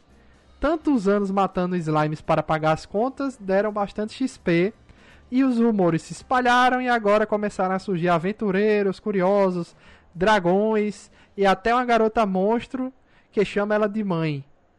Então, essa é a história. De... Eu, eu assisti o primeiro episódio, achei engraçadinho. Não tive curiosidade de continuar vendo, porque o anime no primeiro episódio não me deixou curioso para continuar vendo. Justamente isso. Não teve nada que, que me desse vontade de continuar. Mas o primeiro episódio eu achei bem engraçado. Tem, tem a cena lá que elas fazem um cálculo de quantos slimes ela matou durante esses 300 anos, quanto de XP, que ela tinha 10 milhões de XP. Aí calcularam 10.95 milhões de XP só matando slime. É, aí, aí fizeram o cálculo lá também, a quantos slime ela matou por dia e com o XP que ela tinha, ela podia ter matado 2.500 dragões, né? Exato. Aí por isso que exato. o dragão vem desafiar ela, porque disseram que, olha, ela tem o poder ali de matar dos 2.500 dragões aí e tá. tal. Na, na verdade, aqui eu tô dando uma olhada no mangá, tá falando, você teria que matar cerca de 4.380 dragões para alcançar essa pontuação. Pronto, né? número exato aí. Não sei se no é. anime e no mangá é, é, diferente esse número, mas não deve ser. Não deve ser. Então é. Não, não, é porque é que, é que na verdade você fez só um tro uma troca, Luiz, aqui o que ela está falando é o seguinte, que um dragão de, de classe grande, um dragão grande, ele dá 2.500 de experiência. Ah, tá. Então, para atingir 10.84 de, de 10.84 milhões de experiência, teria que matar 4.380 dragões. Entendi. Né? Foi essa a troca dele. Não, e o detalhe é o seguinte: você pergunta, mas por que, que ela matava slime todo dia? É porque ela matava umas 20 slime por dia para fazer umas. para pegar um dinheirinho para as despesas diárias. Era a única vez no dia que ela trabalhava. Ela ia lá, matava umas slime, pegava o dinheiro para pagar comida, roupa, essas coisas, e viveu 300 anos Só assim. E como ela vive num mundo que a galera não é eterna como ela, então é, no primeiro episódio você vê a primeira chefe da guilda lá, a atendente da guilda, e depois de 300 anos é outra, porque a galera morreu, nasceu outras, e assim foi, né? E ela ajudou Uhum. o povo, curou doença, curou epidemia, fez de tudo pela aquela galera ali que reverencia ela, né? Isso eu achei engraçadinho. Achei legal. Né? Muito- é, é legal porque ela só quer sossego, ela não quer saber de nada, e o pessoal fica batendo na porta, querendo brigar com ela, medir força. a- tira, depois, depois que passou a fama de que ela é uma arquimaga, né? Que agora ela é uma arquimaga, né? né? Também todo mundo tirar satisfação, acabou o sossego dela. Mas assim, eu já li o mangá, eu não li a light novel, só li o mangá, tá, Luiz, tá? E eu posso te garantir assim, é um anime fofinho de assistir. Não é nada espetacular. é, se você tem coisa melhor para assistir, assista. É um daqueles assim, você pode pegar a série e maratonar num sábado à tarde para dar uma risadinha, entendeu? É uma coisa bem light, sem, sem nenhuma pretensão de ser ah, o anime do ano. Não vai ser mesmo. Não vai ser mesmo, tá? Denison, o que, é que você achou? Eu tenho, eu tenho criado um certo problema com animes que simulam um ambiente de jogo onde você precisa ficar matando, fazendo coisa para subir nível. Aí você tem acesso a esse menu de seus status em tempo real, como se estivesse nesse ambiente de videogame. Eu acho isso uma trapaça de roteiro tão tediosa sabe? Eu até entendo quando você entra no videogame de verdade, igual em Sword Art Online e coisas semelhantes. Mas quando você pega um roteiro de ficção, de fi- ficção fantástica, de coisa medieval e coloca isso, me buga um pouco a concentração, porque eu não entendo essa mistura. Ela parece uma trapaça muito ruim para se conseguir contar um roteiro. Então, quando eu vejo esse tipo de história, a primeira coisa que eu faço é tentar abstrair isso da minha mente. Tá? E felizmente, como essa é uma historinha, assim como o Peixoto disse, fofinha, despretensiosa, normalmente é para dar risada. Lá eu relevo, assisto, acho os personagens bonitinhos, fofos, interessantes e tal, e sigo. Mas, sinceramente, me cansa. Me cansa ver essa, essa rotina de RPG de Nintendinho 8-bit, Super Nintendo ali o tempo todo. Me cansa. É a temática do sou bom em uma única coisa só e virei protagonista. É, One Punch Man é a mesma coisa. É o mesmo conceito. Ah, dizendo, é o mesmo conceito. Pega o cara, especializa ele em uma única coisa e essa única coisa em que ele é bom torna ele extraordinário. Eu até tô gostando porque a personagem principal ainda é muito carismática, muito. Sabe? Só que o mundo em volta dela já colocaram a elfa peituda lá só pra dizer se a piada erótica da série. Não precisava ser jogado daquele jeito. Aí colocaram a demônio lá, a rei demônio que fica boazinha só porque ela é bonita. Ah, então o que que acontece? A série tá bacana, mas está assim começando a verter para um lado que espero que não abuse. Esse anime eu não assisti, não vou assistir, eu sou contra anime de comédia. Sou contra amigo. O que é isso? Tem animes de comédia que são excelentes e exuberantes. Esse não é um deles, mas não não desperte todos, por favor. O da Made Dragon é bom. O da Made Dragon é engraçado. Dragon é muito bom. Pelo menos a primeira temporada. Exatamente. Não sabemos aí o que é que vai acontecer, né? Vamos lá. E eu adorei o rap de propaganda da segunda temporada. O próximo aqui, Joran, The Princess of Snow and Blood. Ano de 1931. Um príncipe Tokugawa está com 94 anos e detém controle total do Japão. Resquícios da cultura da era Meiji podem ser vistos pela cidade, mas o recente surgimento de novas tecnologias e do Onmyodo dão ao lugar um teor mais moderno.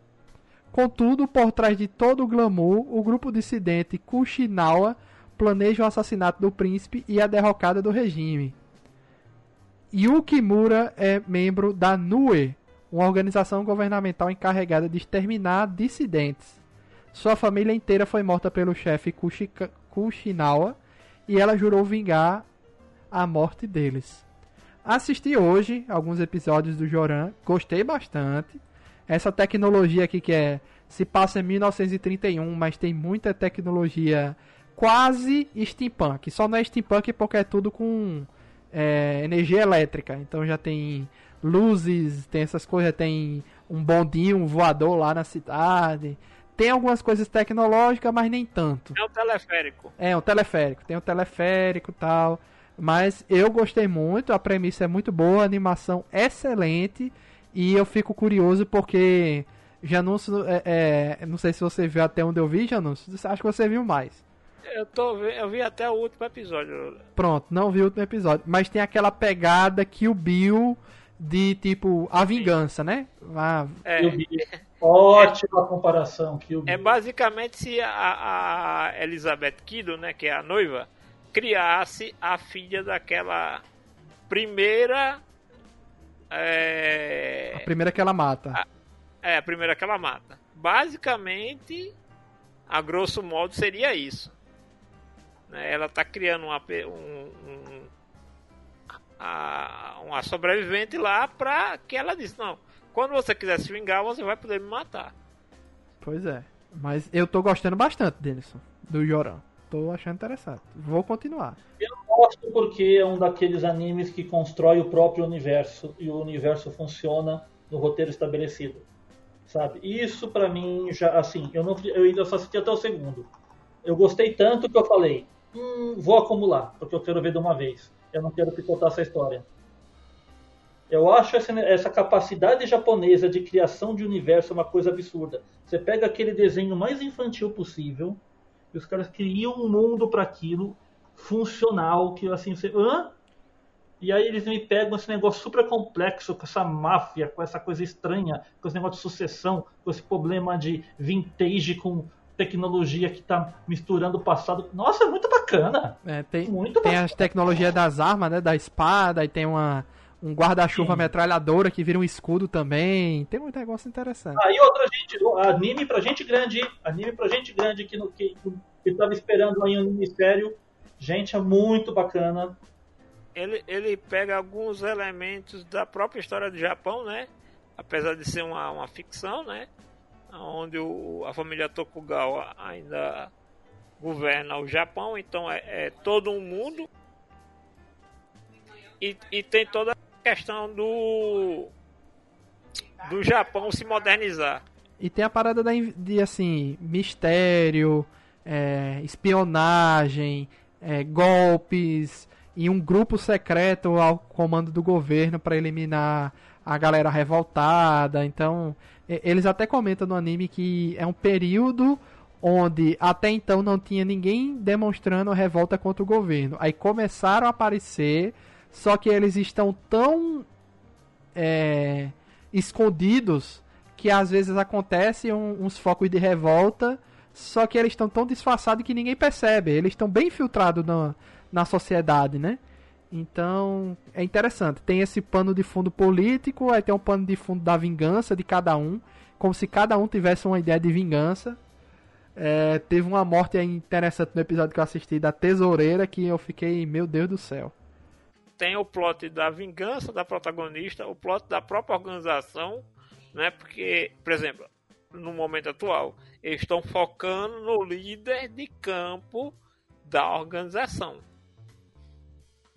né? Então, assim, é, são, são histórias que fazem pequenos arcos em paralelo ao arco principal. E são poucos personagens, né, Janus? São poucos personagens, assim, por enquanto. Eles estão explorando poucos personagens, mas todo mundo é muito rico e as missões delas são muito interessantes. Aí tem uma parada lá também do da galera de sangue azul, né? Que era um povo natural de uma região lá do Japão. Que é do clã, o clã da menina, da protagonista. Ela é, é que, que a galera foi exterminada, mas um cientista pegou o sangue dessa galera e deu um jeito de criar uma versão instável que transforma a galera em monstro, né? É, tem essa parada. É porque é, é um clã que tem habilidades de mutação. Aí o que acontece? É, o objetivo principal dela é se vingar desse cara, porque basicamente o que aconteceu com ela é o mesmo que acontece com a menina que ela cria. A mesma, mesmíssima coisa. Sendo que ela acredita que o objetivo da vida dela é, a- é se vingar pelo clã. Sendo que eu não vou contar o que acontece lá na frente. A história dá uma grande reviravolta. Aí você pergunta, certo, E, E e tem agora? outra parada interessante aí, Janus, porque ela tem que proteger, já que o NUE é um grupo do governo secreto, né? Então, ela tem que proteger pessoas que têm informações sobre o cara que exterminou a família dela.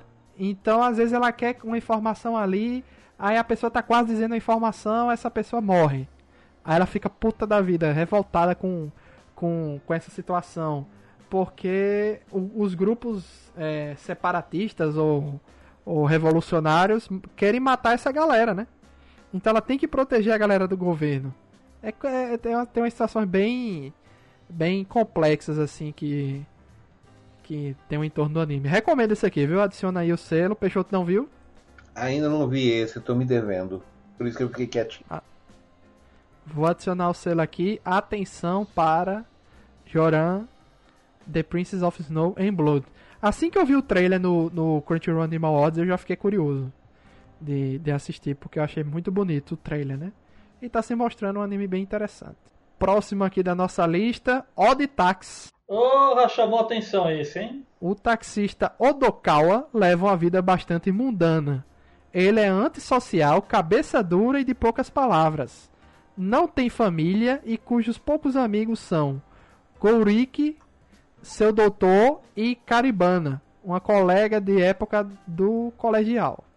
Seus clientes também não são lá muito normais. Tem um estudante de faculdade que quer ser famoso online, uma enfermeira cheia de segredos, é, uma dupla de humoristas que estão numa fase de azar, um malandro da vizinhança, um grupo idol, entre outras coisas. E todas essas conversas inócuas acabam tendo a ligação com o desaparecimento de uma garota. Esse, eu posso dizer assim, Odd Tax teve um episódio, que se eu não me engano é o episódio 4, Quatro. que foi é quatro. o episódio que estourou minha cabeça. E eu não, eu vou lhe dizer, faz tempo que eu não vejo um anime que tem um episódio de desenvolvimento de personagem tão foda quanto o, esse episódio de Odd Tax. É impressionante. É o episódio do, do, do garoto do Dodô, não é esse, Denison? O garoto do Dodô da- do aplicativo de bichinhos. Meu amigo, porque assim, o episódio começa e claramente ele tá apresentando um personagem que aparentemente você não conhece. Aí ele vai contando a história, é ele contando a história dele mesmo, né? Ele no futuro contando a história dele desde criança. Aí tem umas histórias tensas dele com a família, com o irmão, na escola. E você fica sem entender por que, que eles estão apresentando aquele personagem. Rapidamente eu me liguei quem era aquele personagem, porque ele aparece muito rápido anteriormente, você não se liga. Cara, eu não sei o que vai acontecer depois, eu não vi o episódio 5. Mas, assim, Odd Taxi, ele é. Ele é. É, uma, é bem. Não é à toa que é um, um táxi, é meio taxi driver mesmo. Ele liga. Né? Ele é um desenvolvimento tipo taxi driver, né? Porque tem uma trama ocorrendo que é o desaparecimento dessa garota. Então ele lida com um bandido muito perigoso, procurado pela polícia, lida com policiais corruptos, lida com toda essa galera aleatória que pode ter ligação ou não com o desaparecimento da garota. É, tem essa trama desse personagem que apareceu no episódio 4 que eu fiquei de cara, que aquele episódio é sensacional, sensacional, diga aqui. E Odd Taxi pra mim é a surpresa do ano. É aquele anime que é, apareceu e ninguém tava esperando nada demais, mas ele é muito bom. Não sei o final, né? O final pode. o- o- Olha, eu vou te falar, viu? Faz tempo que eu tava querendo uma série pé no chão, com gente estranha, com todo mundo suspeito, que você começa a ver as coisas assim, você começa a fazer ligações, as suas ligações não são necessariamente corretas, apesar dos caras deixarem na sua cara que você está errado e você pensa que você está certo. Cara, tá muito bacana. E não é uma série assim do tipo ah, pesada, né? Não é uma coisa assim absurda, escatológica. É só é- é- a maior parte da série é só o convívio dos personagens com eles mesmos e de repente um foco da vida deles se destaca e pá, que porcaria é essa? É. É muito bom, velho. É muito é sensacional. Eu, eu vou lhe dizer, Denison, nos três primeiros episódios, nos dois primeiros, eu tava meio assim, meio sem vontade. Aí no terceiro, metade do episódio é uma conversa com um bandido no carro dele. Isso. Quando chego, aí eu já tava, já despertou de novo assim a vontade de continuar assistindo. Quando chegou o quarto episódio, eu disse, eu tenho que ver, velho. Tenho que continuar com isso aqui, porque Sabe por que eu não me cansei da série? Porque eu deu pra perceber claramente que o começo da série precisava te ambientar muito no que são os personagens e os problemas iniciais de cada um. Você tem ali o velho de meia idade que tá com problema de dinheiro, mas não quer ficar sozinho, o próprio taxista que é o protagonista, aquele pessoal que tá afim das idols, os problemas das idols, os policiais lá, aquela família de dois irmãos, que um tem um problema, o outro tá tentando seguir o irmão, não sabe o que, o irmão é. Aí você tem a vida pessoal daqueles cara da comédia, o pessoal da farmácia. Como você disse no começo, parece um anime desconexo, mas ele me lembra muito um cubo de Rubik's. Quando você consegue ter um pouco de paciência e ajeitar as cores todas de um lado, uma coisa nova acontece. Sabe? Isso é muito legal nessa série. Essa série poderia ser um filme digno de Oscar, só pelo quarto episódio. E o, e o quinto também, que o, o quinto me chamou muita atenção. vou ver. Fiquei na curiosidade. Alguém mais viu o Odd Taxi? Esse aí é mais um que também eu tô me devendo ainda. Recomendo, velho. Aí tem essa parada que todos os personagens são antropomórficos, né? Então, É, ma- é- é- é mais um, como as pessoas conhecem atualmente, né? É mais um. Zootopia. Zootopia. Mais um. Qual o nome lá dos bichos lá da, o japonês que, que é essa cidade horrível lá? Qual que é o nome? Beastars. é, exatamente. Mas é, é só que ele é algo mais assim de menor escala, focado nesse taxista e nos Assim, é mais o nosso mundo sendo contado pelos personagens do Looney Tunes na versão japonesa. É, tipo isso, exatamente. São histórias muito reais e pé no chão, mas com esses personagens de anime, né? Antropomórficos. Mas é muito bom, velho. Recomendo o Tax. Outro anime que vocês têm que colocar assim um selo. Isso tá estranho, isso tá legal e eu não tô entendendo o que tá acontecendo porque talvez as expectativas estão indo pro buraco. Então coloque na lista de deve ser assistido. É, se vocês quiserem assistir um anime mais, como o Denison disse, pé no chão, recomendo muito ao Tax. Muita atenção ao Tax porque promete. Promete muito. Ainda tem a piadinha do, do- da capoeira, né? A piada da capoeira é bem feita. Da, da personagem lá que luta capoeira. Próximo aqui, o segundo anime polêmico. Ah, meu Deus, lá vamos nós. Higehiro. After being rejected, I shaved and took and took a high school runaway. Após ser rejeitado por sua paquera e afogar suas mágoas na bebida, Yoshida, um assalariado de 26 anos, encontra uma jovem colegial chamada Sayu sentada no meio-fio. Completamente embriagado, Yoshida concorda em deixar que a jovem passe a noite em seu apartamento. No dia seguinte, ela acorda com um delicioso aroma de sopa de miso vindo de sua cozinha. Então, é, esse anime aqui também gerou muita polêmica. E às vezes eu percebo que a galera gosta do anime pelo lado mais errado dele.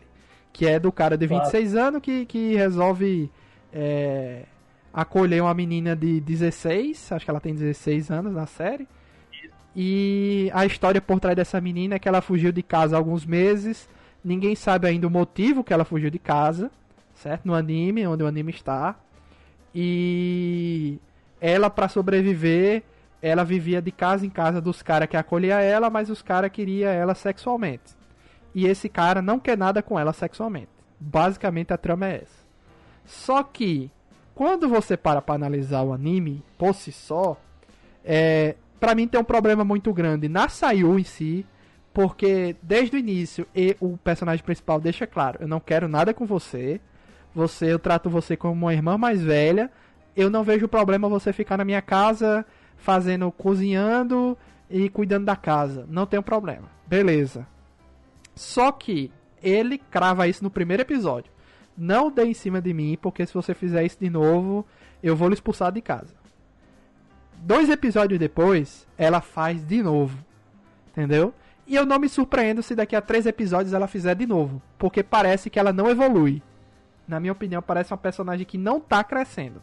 Parece que ela não aprende isso, ela não entende. Ah, como é que pode um cara que não quer nada sexual comigo? Mas é esse, é esse o problema da. Esse é o caso interessante de, dessa pegada nesse momento da série. Ela ficou tão em dúvida, tão em dúvida que aquilo não deveria ser real. Uma pessoa simplesmente boa por ser boa com ela, simplesmente porque ele pode ser boa, que ela duvidou disso. Ela não está parada, não está evoluindo. Ela chegou num ponto que ela, que ela achou aquilo tão irreal que ela podia, que ela precisava tirar a prova, porque ela está numa situação que ela, que até onde ela aprendeu, qualquer coisa que ela faça de desagrado é rua.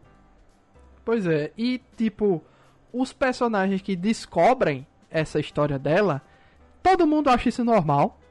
Ninguém questiona ele mais seriamente, todo mundo trata como se fosse uma piada ou algo engraçado, porque tem três, acho que tem dois ou três pessoas no trabalho dele que um vira pro outro e diz: Ah, você já contou pra ela essa história, não sei o que, não sei o que. Todo mundo agindo normalmente, como se fosse mais um dia comum. Não vi ninguém se preocupar de, ah, vamos atrás dos pais dela. Ninguém ainda foi atrás disso. É, tem um momento, aí vem essa questão. Tem um mistério, que eu ainda não sei ainda o que foi que aconteceu. Tem os flashes assim, que eu fiquei pensando, ah, será que ela foi abusada pelo pai? Será que foi um suicídio de uma amiga dela? alguma coisa motivou ela a sair de casa, certo? Então, é, tirando disso, o anime em nenhum momento se preocupa de debater o quão errado foi o que ela fez, ou o que ela estava fazendo, ou as relações que ela tinha com os caras. Entendeu? Nenhum momento. Até então eu vi isso. Do anime se preocupar com isso. Mas, né? Vamos ver o desenrolar, porque até então o protagonista não tem nada que desabone ele. Se ele vai fazer isso mais na frente, eu não faço ideia. Até então eu não vi nada que diga assim, né? Esse cara aqui, ele tem más intenções, ele é um escroto.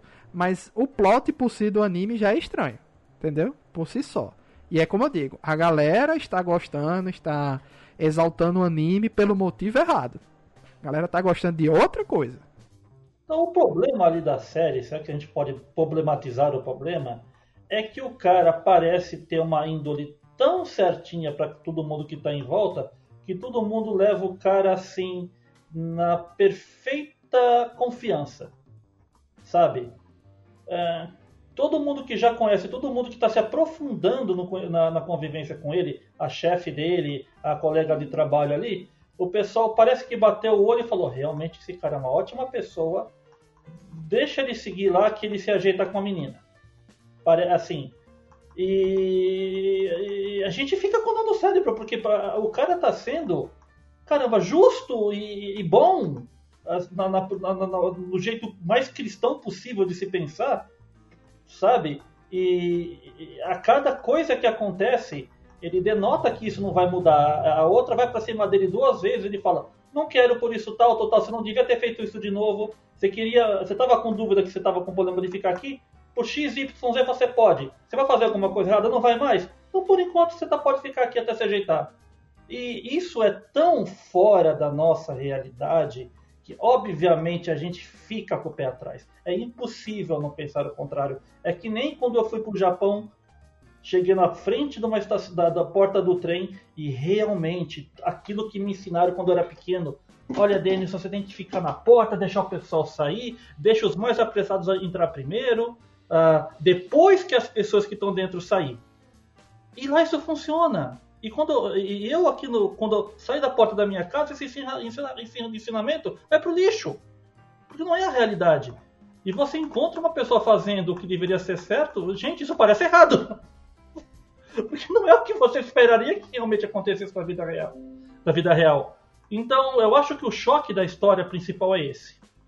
Você vê uma pessoa numa cultura que a gente está acostumado a saber que é alienígena nossa, com hábitos e referências, a gente sabe que tem muita coisa estranha que a gente considera muita coisa errada também, tá fazendo uma coisa que realmente é a coisa certa. Ou pelo menos no alcance dele o que ele pode fazer para ajudar. Esse, é, eu acho que a, a, discussão deveria ser essa. certo? E sem a falar que, Denison, isso aí também. É, ele foi um entre vários, né? Um entre Tem vários, todos, todos eles se aproveitaram dela, no, do corpo dela, para manter ela até lá, até que se encheram do saco de, do, dela por um motivo ou por outro. Eu não vou comentar e, sobre esse anime, porque eu acho ele errado demais. Não Oi? tem como ver esse anime certo, assim. Não tem, não tem, não, Não tem. tem, não. Aí Não. você teve recentemente aí, por- É principalmente por causa desse é anime, muito um bizarro. cara que teve a adoção de uma menina aí por uma semana e foi preso, porque fazer isso com uma, com uma menor de idade, você dar abrigo pra ela, é ilegal. Teve isso no Japão? Teve, essas, a, a gente notificou na, na- lá no, no fórum do Peixoto, da, da AnimeX, descobriram Esse que o cara deu abrigo pra uma menina menor de idade aí durante uma semana, aparentemente, até ah, o caso ser aprofundado, o cara não fez nada com a menina, o cara não abusou, o cara não pegou nada, não fez nada demais, mas descobriram e o cara tá preso. Então o cara do anime É. devia estar preso já. É, esse anime resolveria em um episódio, pô. Uma- Ela chegou na casa dele com denúncia. certo tutelar. Falta, falta uma única denúncia, um único comentário com a pessoa certa que esse cara vai ser condenado. Simples assim. Sabe? Ah, Aí eu fico me perguntando, caramba, o que, que tá vendo com o serviço social japonês? Nada de errado, porque ela não procurou o serviço social. Né? Ele Então, que deveria ter procurado, né? Chegou uma pessoa na sua casa, você encaminha pro serviço social, conselho tutelar. sabe? Pois É, é. tecnicamente, né? É o que nós deveríamos fazer. O cara não fez isso e tá tudo bem. E tem um episódio, eu não sei se é o 5, tem um episódio que a, a chefe dele dá uma desculpa pra ele ir no supermercado comprar alguma coisa e ela começa a conversar com ela. E assim, uma, per- uma conversa séria, né? Tentando saber o que é que está acontecendo, o que é que aconteceu aqui entre vocês e por que que você saiu de casa. Ela não diz, ela se recusa a dizer o motivo de ter saído de casa. Entendeu? Uhum. Ela chora lá tal, mas assim, tem alguma coisa aí. Mas, claro que pra o anime enrolar, não vão dizer agora o que foi que aconteceu e provavelmente ninguém vai atrás dos pais dela agora. Mas já deveria ter sido resolvido rapidamente, como vocês disseram. Essa, essa... E tem uns problemas aí que eu- eu gostaria de levantar o assunto. Recentemente eu estava assistindo alguns documentários sobre moradores de rua do Japão e tem um caso que remeteu automaticamente um pensamento de uma moça que hoje ela deve ter acho que 24 ou 26 anos, que ela teve problema com a família, saiu de casa e como ela não tem a documentação básica dela e ela não tem endereço fixo, ela não consegue nem apoio do serviço social, nem emprego, nem nada. Porque ela não tem moradia nem documento próprio. E se você imagina que isso é uma coisa relativamente comum com a maioria dos tipos de moradores de rua do Japão, eu me pergunto o que que o serviço social está fazendo com esse, deixando isso acontecer. Virou uma Tudo nômade. bem. É uma nômade. Tudo bem, o, o governo não tem situação para pegar todo mundo, colocar no colo e fazer, falar, você é seu papai e sua mamãe agora. Natural, isso é óbvio. Mas, sabe, se você sabe que a situação da pessoa é apenas um problema documental, um problema temporário, e não se tem ajuda. E eu tô, eu tô começando a, a ver a sociedade japonesa muito pior do que eu me acostumei a ver. Porque agora eu tô vendo coisas que quando criança, quando jovem, adorando o, o- toda essa cultura, não via. Sabe, e a menina, ela se alimenta com razo- razoáveis coisas por dia. Às vezes só com uma banana. Sabe? E, e- e ela se senta numa escadaria coberta para atravessar a rua só para não pegar chu- chuva quando dorme. E a pessoa não correu atrás de alguém que a sustente, não foi procurar um amante, não entrou pra, pra máfia, não fez nada de errado. Só que ela tem um problema e ela não consegue ficar em bico nenhum por causa disso. Olha, e Né? aqui E no agora- Brasil isso acontece muito, viu? A gente tá comentando o Japão, mas isso. Não, claro, bastante. claro, né? É que nós estamos pegando o exemplo da história do Japão que está sendo contado aí, que é o, o que está em foco. E eu vejo esses dois paralelos, eu começo a estranhar muito a, a- a- aquela visão que a sociedade japonesa parecia fun- funcionar como um formigueiro, como uma, uma comédia abelhas. E não, eu tô vendo que muita coisa está indo pro buraco. Né? Pela, mi- pelo meu conhecimento prévio. Eu estou ficando começando a ficar chateado com o Japão por causa ah, desses choques de realidade. Porque eu primeiro tenho aquele choque que eu vou lá e as coisas funcionam, as pessoas são educadas, o país é limpo, a política funciona, o crime é baixo. E só que pelo outro lado a assistência social parece estar deficiente, no meu ponto de vista. Toca aí a Internacional Comunista, por favor. Tá. É, mas é, pô, a gente se revolta justamente com, com esses problemas sociais que deveria ser papel do governo ajudar algumas pessoas, mas Estado. viram, elas viram sombras, né? Viram sombras ali e a sua existência passa a ser incomodar as pessoas e chega um momento que ninguém se incomoda mais e vira algo natural, né? Vira normalizado ali no meio e ninguém faz nada e fica por isso mesmo. É revoltante, claro. Claro. E nesse caso aqui é revoltante do anime, é revoltante as atitudes dos personagens que rodeiam a Sayu, entendeu? Que já deveriam ter tomado alguma atitude, nem que seja pra investigar o que foi que aconteceu. E, e- O, o, o, o, que eu, o que eu penso assim, eu não assisti o anime, não vou assistir. Mas, tipo, se os caras quisessem dar um contexto social, tinha milhões de outras formas, tá entendendo? De abandono, de morar na rua, tinha milhões de outros enredos que eles podiam usar. O, o enredo é, é bizarro. O cara de 26 anos, a menina de 16 anos, isso é, é, é, sei lá, é muito errado. Eu, vocês sabem que eu coloquei uma matéria sobre isso lá na Anime X, tomei todos os cuidados possíveis para que não fosse mal interpretada, né? né? O, e, e, bem, eu, pelo menos do modo como eu coloquei lá na revista, não teve muita repercussão, né? Porque só teve, na verdade, só teve muito bafafá entre os fãs, pelo que eu pude perceber, gente. É, antes do lançamento, depois do lançamento, o pessoal sossegou o facho. Basicamente foi isso, sabe?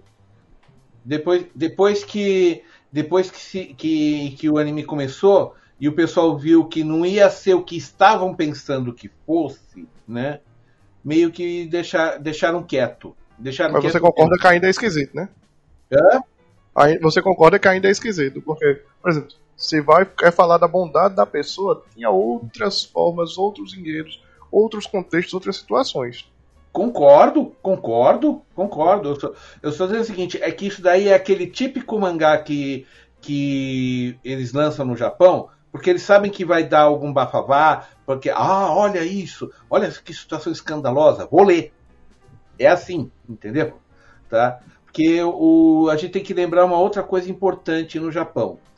Para eles, isso é ficção, eles sabem que isso não vai se tornar realidade, tanto que a gente viu como eles trataram quando apareceu algo parecido, tá?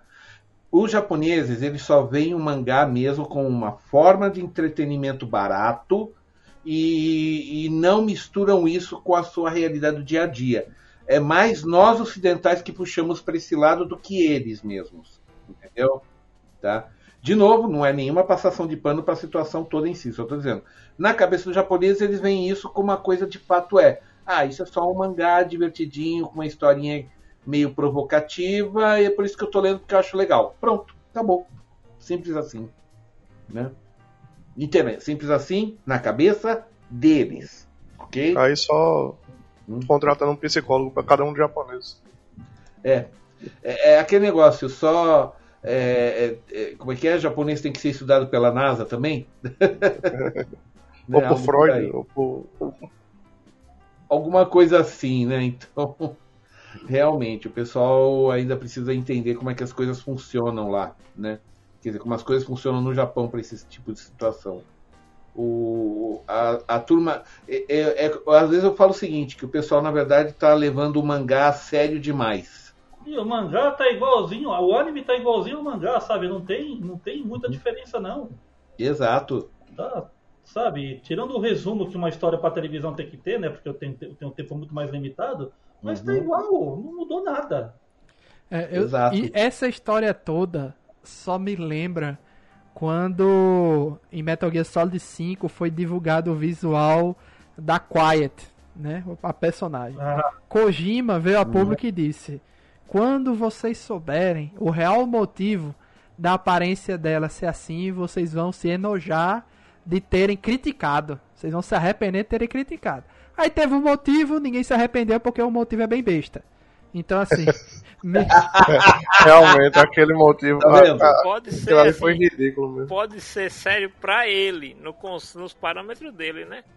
Exatamente. Me lembra muito isso. Sabe? Ah, quando vocês souberem o porquê da menina saiu de casa, aí vocês vão se arrepender de terem criticado. Às vezes o motivo, beleza, pode ser sério, tal, etc, mas não justifica alguns erros que o anime cometeu no meio do caminho. Mas como a gente disse, essa história seria resolvida em um dia.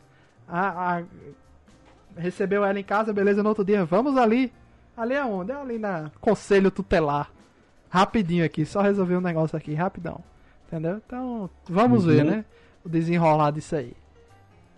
O, pró, o último anime da nossa lista, eu dividi a lista assim, uma mistura de animes mais desconhecidos ou animes que não estão comentando tanto, e, e intercalando com alguma polêmica e os mais badalados, né? Pra encerrar, não podia faltar aqui o selo. Prestem muita atenção nisso aqui, que essa temporada está maravilhosa. To Your Eternity. O... Esse aí é o xodó de Janus. É, é a, é a menina dos olhos de Janus, né? Janus, é. No começo, aquilo, entre aspas, era uma orbe lançada na Terra. Aquilo conseguia fazer duas coisas: tomar a forma de algo que o estimulasse e voltar da morte. Aquilo se transformou de orbe em rocha, de rocha em lobo e de lobo em garoto, vagando pelo mundo como um recém-nascido que nada sabe. Como garoto, aquilo virou Fushi. Até ter contato com a bondade humana, Fushi não apenas aprende a sobreviver, mas também sobrevive como pessoa, entre aspas. Sua jornada é ameaçada pelo inexplicável e destrutivo Knocker e pelas cruéis despedidas das pessoas amadas. E aí, gente, To Eternity, desde o primeiro episódio, dando porrada na gente. É o anime mais filosófico e aventureiro que eu vi nos últimos anos. Ele é, do um- mesmo criador do.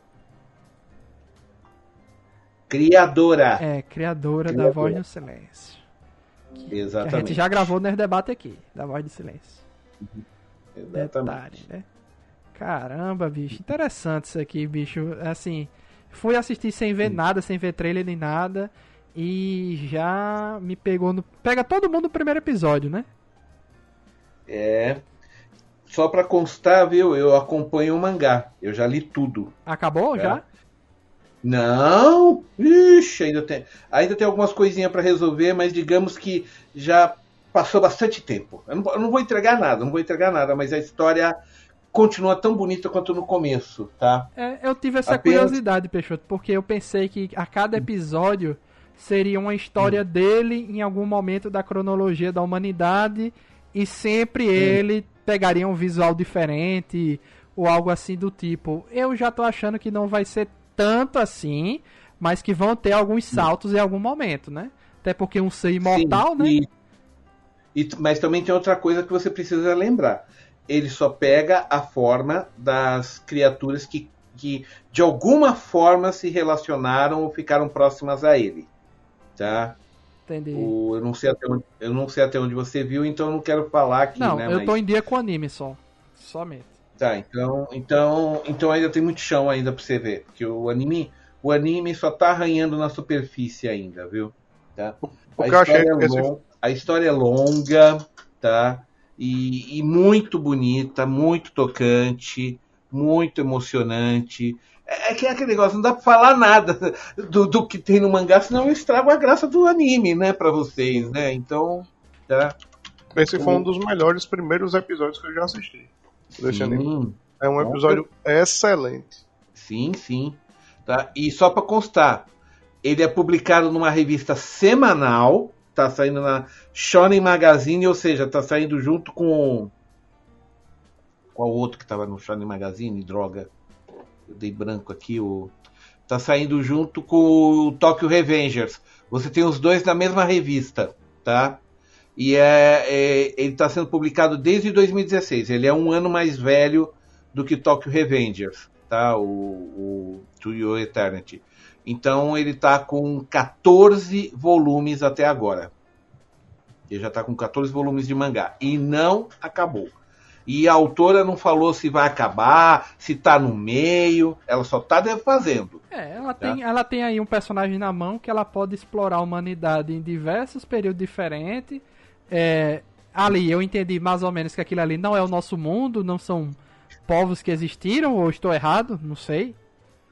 Não sei se, se há alguns povos. Olha, na verdade, eu tô, eu tô lendo o mangá até agora, eu tô tentando entender se é mesmo o nosso mundo, viu? É, porque Tá. às vezes tem essas tribos distantes que a gente não conhece, né? Tem essas coisas assim Uhum. com. Eu acho que aquilo ali pode, assim, se for nosso mundo, pode ser um período ali é, bem antigo. Tipo assim. É, porque ali é, ele sai daquela região ali. A- ali na minha mente, pela, pela cenografia, que a gente vê, me parece muito América do Norte. Ele sai ali do Alasca, desce até. Porque assim, se ele tava no, no Polo Sul, não tinha como ele sair dali. Podia ser na É. Rússia, né? É, então, então que eu imagino exatamente. Não, mas assim, pela. pela a- a- pelo que ele descreve, é que ele levou um certo tempo para chegar ali, né? Morreu, morreu, voltou, morreu, voltou, um monte de É, vezes. morreu nove, nove vezes, parece. Até aprender a, a- Eu não acho que seja a Terra, eu acho que é tipo um planeta similar, né? Pode ser um mundo similar à Terra, mas a, pró- a própria autora não se fez ao, ao obsequio de explicar, viu? É, eu acho que pode ser um mundo similar com problemas similares, né? Então, assim, mudam os nomes, muda a aparência, tem uma coisa ou outra meio fora do normal, tipo o urso gigante lá tal, mas É, porque você tem uma liberdade criativa maior quando você faz uma, uma que é similar à Terra. Você pode até realmente aproveitar problemas, mas você tem uma liberdade muito maior para criar. Pois é, mas eu sinto que ele vai ser triste do início ao fim em algumas coisas, viu? Eu sinto isso, assim. No primeiro episódio você já sente que o resto não vai ser muito, muito Ele divertido. já prepara o, o espectador para isso. É, é, não consegue tomar o caldo de cana com, com pastel sem, só De desgraça. novo, não posso. É não posso- né? olha, eu não posso negar nem confirmar, ok? Vou falar só isso, tá? Certo, certo. Não nego nem confirmo a sua teoria, tá, Luiz? Tá? Não posso. Mas eu coloco já aí como o selo de presta atenção. Esse aqui pode ser um dos melhores do ano. Acho difícil ele desandar, porque como o Peixoto disse, o mangá já tá lá na frente e ninguém avisou. Olha, em algum momento isso aí vai desandar. Não, ninguém comenta isso. Então a tendência é só melhorar ou estabilizar, né? A qualidade do negócio. Então, To Eternity aí, prestem atenção nesse aqui. A autora da Voz do Silêncio já manda bem lá, né? E ainda mais aqui, é, com algo mais fantasioso, ela vai caprichar. É, é aquele negócio, fantasioso, mas com o pé no chão em seus debates, né? De anúncio. Opa. Não, eu considero assim, é uma história muito boa. É, a maneira como é abordado, tipo assim, do, do óbvio.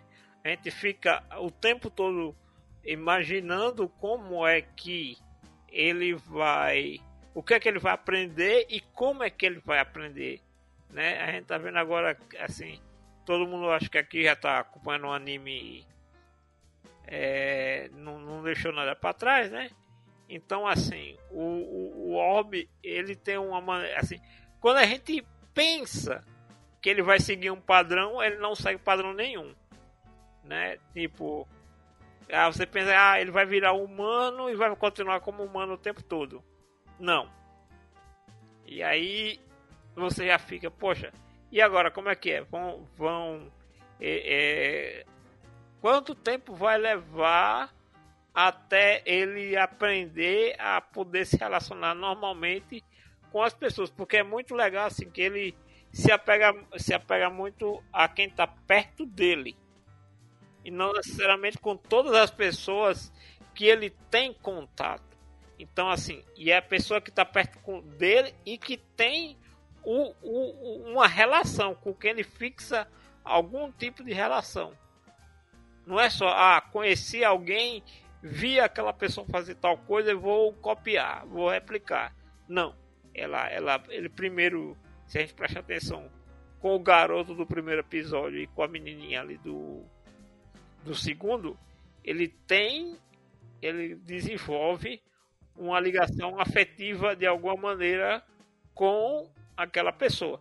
No primeiro caso, era a afetividade do menino para com o lobo, e no caso da menininha, meio que é como se fosse mesmo aquele conceito de é, ele tem a necessidade de se alimentar e ela vai lá e